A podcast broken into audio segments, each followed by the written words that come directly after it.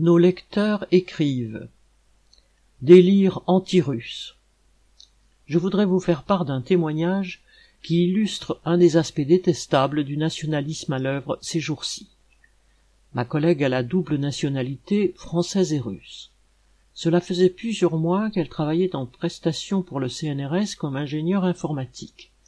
Elle était dans un secteur qui ne nécessitait aucune habilitation, c'est-à-dire qui n'impliquait pas des informations sensibles, entre guillemets.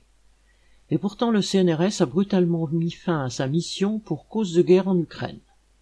Faut-il comprendre que, selon le CNRS, être d'origine russe, c'est être suspect ou dangereux?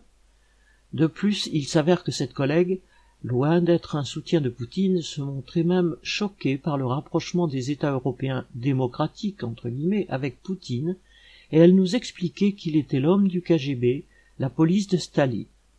Et quand on sait qu'elle avait dû quitter la Russie avec sa famille pour éviter à son fils, en âge d'être enrôlé, de partir faire la guerre en Tchétchénie, on ne peut qu'être révolté par ce qui lui arrive aujourd'hui.